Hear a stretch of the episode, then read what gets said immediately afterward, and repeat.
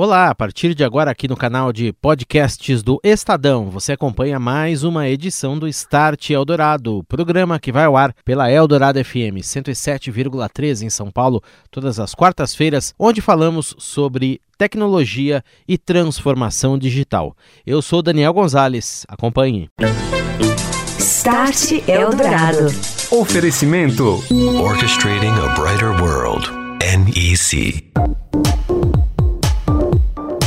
Olá, muito boa noite para você. Começa agora aqui na Rádio dos Melhores Ouvintes, o Start Eldorado. Estamos chegando, abrindo espaço para falar de tecnologia, transformação digital, seus impactos na sociedade e nos negócios. Hoje o Start Eldorado mostra a segunda parte do debate que foi gravado aqui em São Paulo sobre a Lei Geral de Proteção de Dados, a LGPD, e as transformações que as empresas de todos os tamanhos e áreas de atuação estão enfrentando para se adequar a essas novas regras que passam a valer se não houver alterações em agosto do ano que vem. É um caminho que envolve mudanças em tecnologia, processos, em treinamento de pessoal, questões jurídicas, na cultura corporativa de maneira geral, para garantir, como exige a lei, a privacidade dos dados pessoais, permitindo um maior controle dos clientes, consumidores sobre eles. Também boas práticas de uso desses dados. Start Eldorado. O assunto agora aqui no Start Eldorado é Lei Geral de Proteção de Dados. As empresas que lidam com informações de terceiros estão correndo contra o tempo para adaptar seus processos e se adequar às normas estabelecidas pela legislação que passa a valer em agosto do ano que vem. Você ouve a segunda parte do debate sobre esse assunto com, nesse primeiro bloco, Rogério Reis, vice-presidente de segurança da NEC Brasil, e Leandro Bissoli, sócio do PG Advogados, especialista em direito digital. Vou trazer a tecnologia um pouquinho aqui para a discussão. A tecnologia é fundamental aí para que as empresas se adequem, adequem seus processos, o tratamento de seus dados, protejam esses dados também. De uma maneira geral, eh, as companhias brasileiras, pelo que você está observando, têm observado de vários tamanhos, né? Tem empresas menores que naturalmente têm uma dificuldade maior nesse sentido. Mas na questão tecnológica, como é que estão os investimentos nesse momento e que tipos de soluções a gente pode ter para é, botar a LGPD para funcionar de uma maneira mais mais efetiva, talvez, mais é, garantir que ela tenha efeitos nesse ambiente todo empresarial. Bom, é, a primeira é, observação importante para fazer é a distinção entre estar seguro e estar compliance que historicamente uh, as empresas uh, nessas ondas de normatização, uh, sejam leis, sejam normas para setores específicos, como normas do Banco Central que os bancos precisam cumprir, ou empresas de saúde, ou uh, com o PCI para empresas que processam cartão de crédito, enfim. A gente viu um, um investimento crescente em cada uma dessas ondas, uh, uma explosão, muitas vezes, de investimento, mas com foco muitas vezes no compliance, o que é, por definição, um erro. Né? É, as empresas elas precisam aproveitar esses momentos para efetivamente investirem para estarem seguras e não simplesmente compliance. É, a outra questão é que é, a boa notícia quando a gente fala de tecnologia hoje é que existe tecnologia para proteger qualquer coisa. Hoje a gente está no nível de evolução tecnológica, uh, no que diz respeito à segurança, bastante avançado. Então, existindo uma estratégia correta, existindo né, um investimento correto, você uh, tem condições hoje de fazer um ambiente seguro. É verdade que uh, existe muito mais dinheiro do lado do crime do que do lado da proteção. E isso responde também à pergunta que sempre fazem, né, de por que, que mesmo com tanto investimento, você tem empresas de grande porte, é, governos que investiram muitas vezes bilhões em segurança, que ainda assim sofrem com problemas de segurança. Isso acontece porque existe muito mais dinheiro do lado do crime, ainda. Né? Então, é, de uma forma geral, quando a gente fala de tecnologia para LGPD, é, esses são né, os recados. É, a, a, tecnologia ela pode ser bem aplicada para é, atingir compliance diversos itens da lei. É, e, mas também existe uma outra verdade que não existe uma só tecnologia. Né? A gente costuma dizer que não existe bala de prata, nem no que diz respeito a processo, nem no que diz respeito à tecnologia, alguma coisa única, simples, que resolva todos os temas. É alguma coisa complexa né, que muda de organização para organização. Só para também deixar claro, pra, principalmente para quem está aqui e também nos ouvindo no rádio, Rogério, é, você pode usar, por exemplo, criptografia. O que, o que, que quais são as principais tecnologias mesmo, sistemas, etc., que você tem? Quais são os principais meios de proteger tudo isso? Ah, você tem uh, a criptografia que você mencionou, né, para é, proteger, não deixar que os dados estejam claros armazenados em base de dados.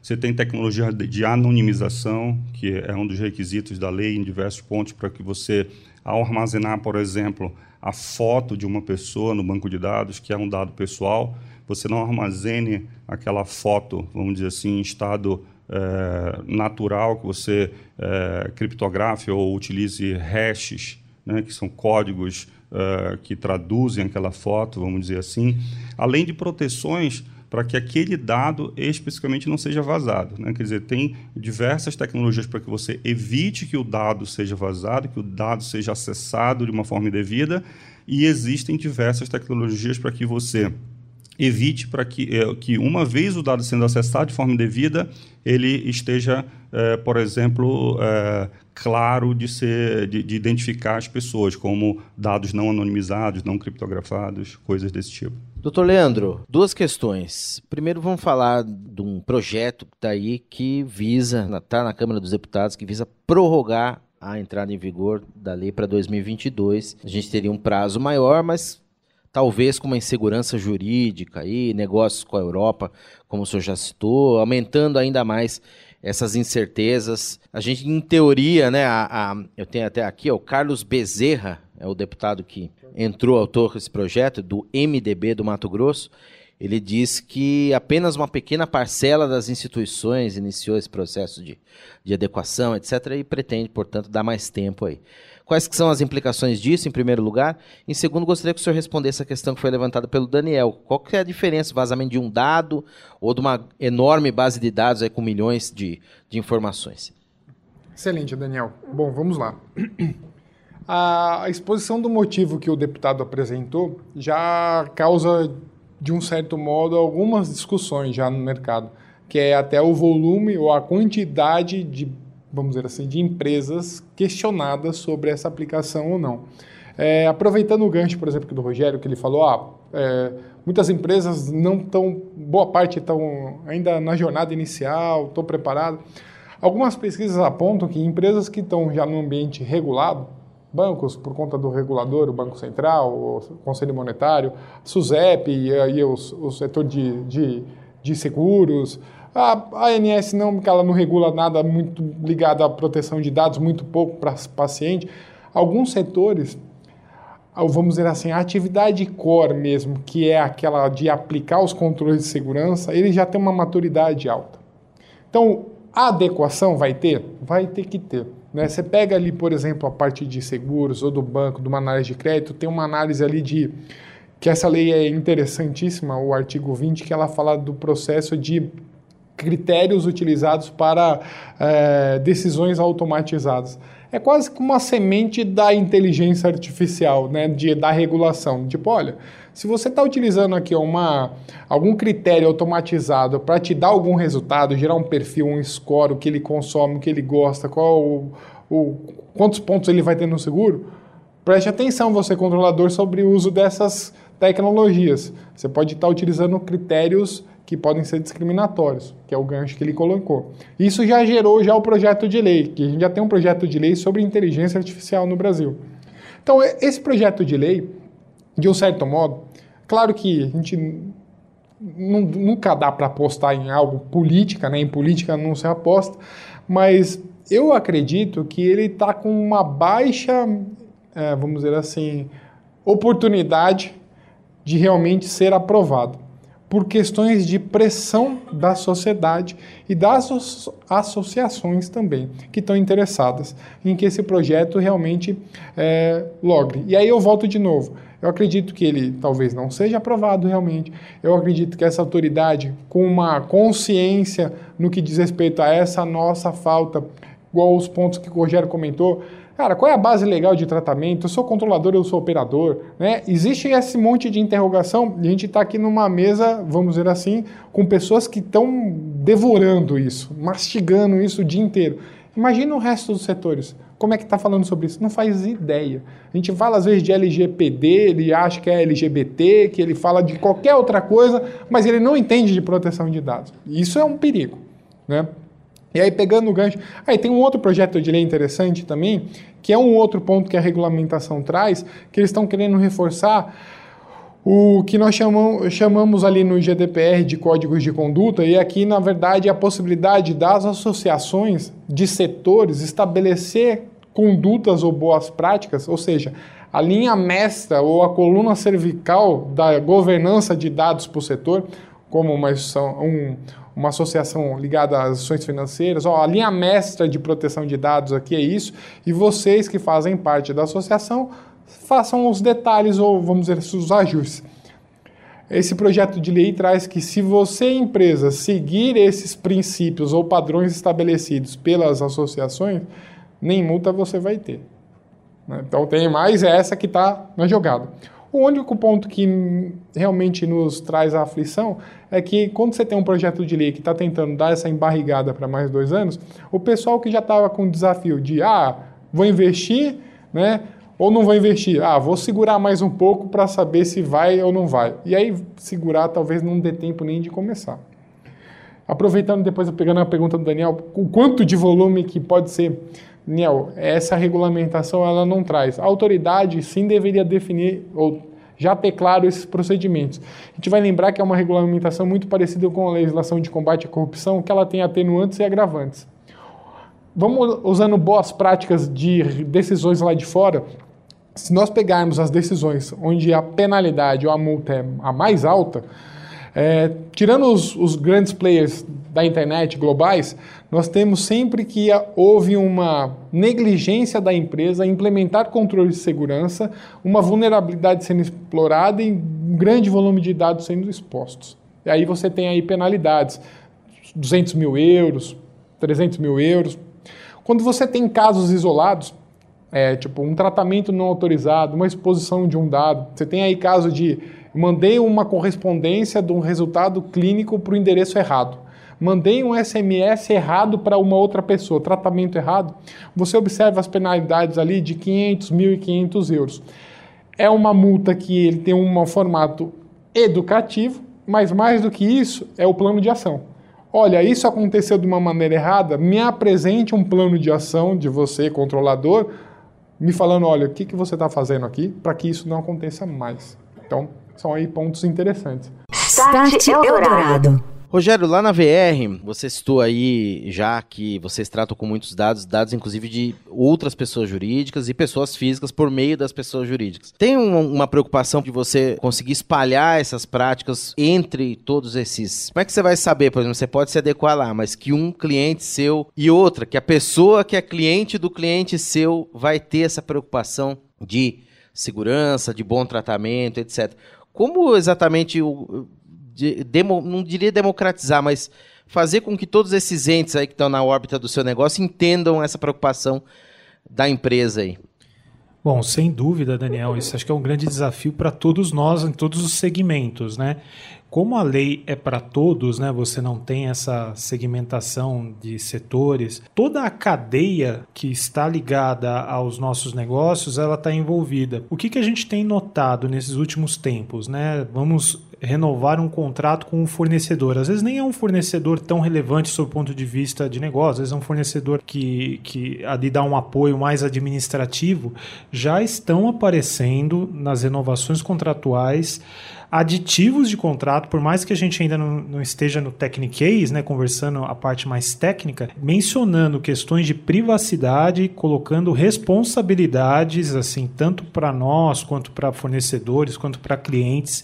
Então, a, a, parte jurídica já está aparecendo nessas renovações contratuais, isso é muito importante, porque até um ano, um ano e pouco atrás, não tinha muito isso em contratos com fornecedores ou com clientes. Acho que tem uma questão aí, sim, é, jurídica. Tem também uma questão cultural, que eu acho que talvez seja um desafio ainda maior, né? Da mesma forma que o meu fornecedor está exigindo de mim me adequar a questões ligadas à privacidade, também tem o ponto que eu tenho fornecedores da nossa cadeia produtiva que é, capturam dados nossos e a gente tem que garantir que aquele fornecedor, aquele parceiro de negócio também está cuidando adequadamente da privacidade dos dados que nós compartilhamos. É muito comum hoje em dia a gente compartilhar a base de dados para ações de marketing, para ações comerciais, né? Também não adianta a gente ter ali bonitinho no contrato que ele, né, que ele tem que ter determinados controles, determinadas práticas de segurança se a gente de fato não ter formas de medir isso de, de alguma forma, né? Então é um grande desafio. E fora as questões jurídicas, as questões tecnológicas, como eu havia comentado anteriormente, as questões culturais, né? O Brasil, a gente tem algumas dificuldades culturais. O latino, né, como, como disse o Dr. Leandro, né, ele tem muito da, da, da, da cultura de ah, eu compartilho mesmo, eu passo mesmo, haja visto os nossos comportamentos nas redes sociais, né? O brasileiro normalmente se destaca nas redes sociais. Talvez aí seja ainda um desafio ainda maior que transcende a fronteira das empresas e transcende especificamente a fronteira da VR. É interessante isso que você está falando, que tem pessoas que não só não se preocupam com a privacidade, como fazem questão de expor, né? Exato. Descer, expor, e a lei vale para elas também, inclusive. Então é, é uma coisa complicada, essa questão cultural, mudar isso aqui, fazer a sociedade entender o que é essa lei e aplicá-la de fato, é, esse é o grande ponto. E, e só uma questão, né, Daniel? Quando a gente fala de pessoas, dentro das empresas nós temos pessoas, então o comportamento que ela tem tem na rede social, na vida particular dela, ela tende a repetir no ambiente corporativo. Às vezes compartilhar informações corporativas, às vezes nem por maldade, às vezes por ter essa cultura mesmo de, de compartilhamento e achar que aquilo não, tenha, não tem nenhuma consequência. Né? Brito, lá no Mackenzie são alunos, você citou aí, são 50 mil, 50 mil estudantes. Como também proteger a, a, instituição de invasões, etc? Você tem redes corporativas, creio eu lá, que as pessoas podem acessar, você tem troca de informações o tempo todo. Como fazer também que as pessoas entendam a importância disso que a gente está falando aqui, fazer com que a instituição se blinde aí de uma invasão, vazamento, etc. Quais que vêm sendo as preocupações nesse sentido? É, nós, a gente tem a questão da área corporativa como um todo da organização e a rede de parceiros, que a gente precisa rever todos os contratos. Né? Os novos contratos já incluem novas cláusulas, desde já, já, já estão inclusas, né? Isso é super recente, né? Então tem uma, uma tratativa que a organização são as pessoas, os processos e a tecnologia que está por detrás, não seja bem um conceito de, desse tripé, e você tem que cuidar dos, dos três lados. A questão cultural é muito relevante, porque você tem que fazer todo um cuidado especial.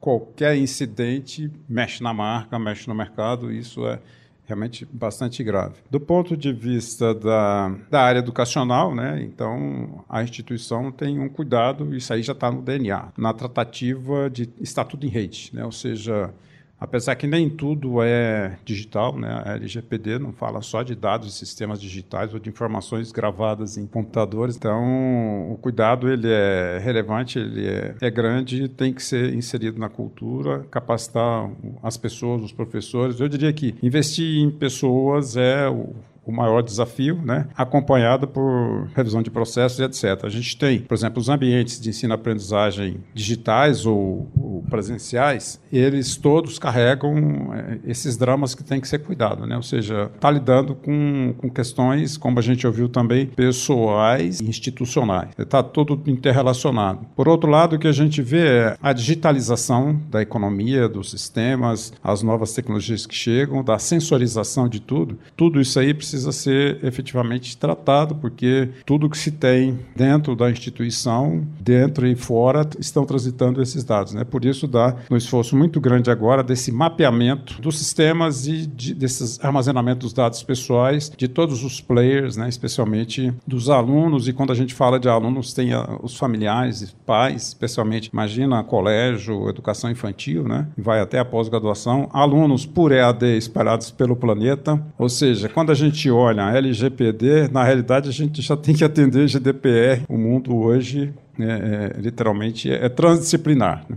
Para chegar no aluno, que é o cliente, digamos, do, do, negócio, né, ou o pai, no caso da educação infantil, etc., uma Mackenzie está planejando fazer algum tipo de ação, de conscientização disso? Como é que vai ser esse processo de informação junto dessas pessoas? É, na fase inicial, a gente está cuidando mais do lado corporativo dos processos, né, da, o ajuste das tecnologias, esse, por isso tudo já foi mapeado. No segundo momento, isso entra nas instâncias educacionais. Eu diria que trabalhar dentro do tempo que resta, o corpo docente as regras para os alunos, tudo entra os, os acordos, né, os direitos e deveres de cada um dos players, dos alunos, professores e dos parceiros. Num primeiro momento, essa área mais institucional, num segundo momento, isso sendo inserido dentro da matriz é, dos alunos. Nós já tivemos eventos, discutimos juntos com outros players da área educacional quais são as implicações, porque a LGPD é mais uma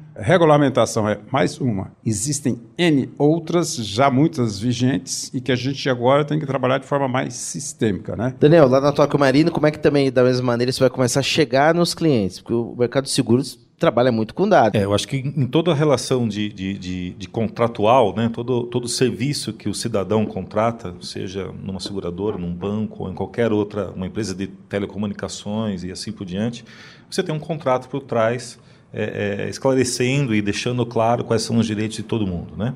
É, a gente estava falando muito aqui sobre os contratos que você faz com fornecedores e parceiros de negócio, que, claro, tem que ser trabalhados, nós também estamos trabalhando nisso.